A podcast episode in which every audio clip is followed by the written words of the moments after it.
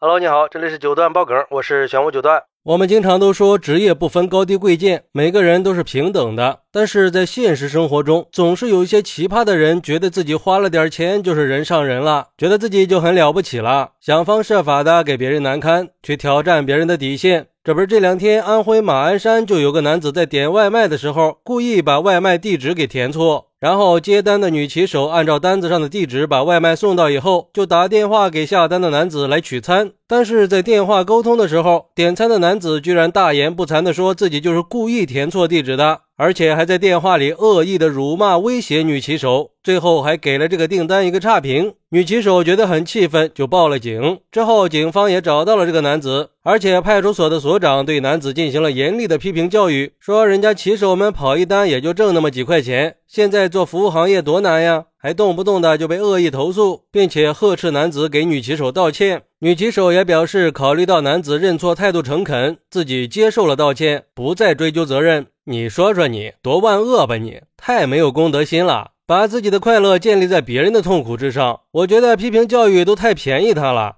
而对于这个事儿，有网友就说了，这个男子的道歉态度其实并不诚恳，只是因为到了派出所他才怂了，装模作样的蒙混过关罢了。心地这么歹毒的人，故意捉弄女骑手还威胁，就算在生活里有什么不开心了，也不应该去捉弄别人，勿以恶小而为之嘛。我觉得这个男子不止应该道歉。最起码要赔偿女骑手的损失吧。骑手是个非常辛苦的职业，天天风里来雨里去，挣的都是辛苦钱，还要去受各种气。尤其是现在很多人对女骑手存在偏见和歧视，这种行为不光违反了社会公德，也会给女骑手的身心健康造成伤害。他们也是靠辛苦付出挣钱的，不偷不抢，不比谁低人一等。还有网友说，说白了就是个欺软怕硬的软蛋而已。看到女骑手了就威胁，这要是个男骑手，他还敢吗？人家会惯着他吗？我们评价一个人的行为是不是高尚，绝对不是取决于你是不是优越，而是取决于你对待不如你的人是不是平和有礼，对待比你强的人是不是不卑不亢。要不是身上有千斤重的担子，谁会愿意去拿命赌明天呀？每天时时刻刻的在路上跑，就靠个电动车穿梭在城市里的大街小巷，不管是刮风下雨还是凌晨两三点，都能看到他们的身影。而且他们的工作就是在跟时间赛跑啊！这送的慢一点，有的客户就会猛催，还甩脸子；有的好不容易送到了，客户直接不要了，不小心洒了或者摔了，还要自掏腰包去买一份。所以说，应该用真诚善良的心去对待每一个人，那我们收获的也会是真善美。也有网友说，虽然说言语挑衅本身并不算犯法，但是用词不当也可能会构成以暴力或者其他方法公然侮辱他人，或者捏造事实诽谤他人的侮辱诽谤罪。关键是，如果言语挑衅引来了对方的暴力侵害，这是挑衅人的正当防卫人身份失格，可能会构成挑衅防卫的。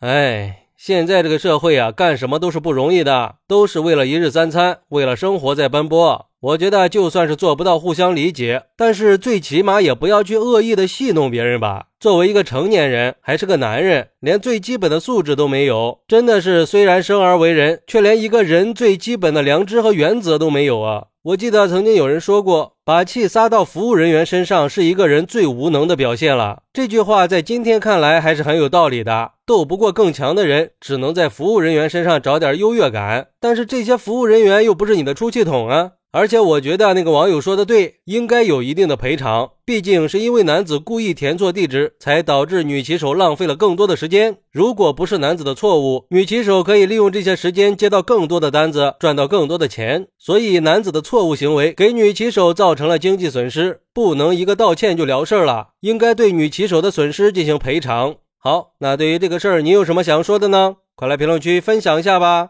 我在评论区等你，喜欢我的朋友可以点个关注，加个订阅，送个月票，咱们下期再见。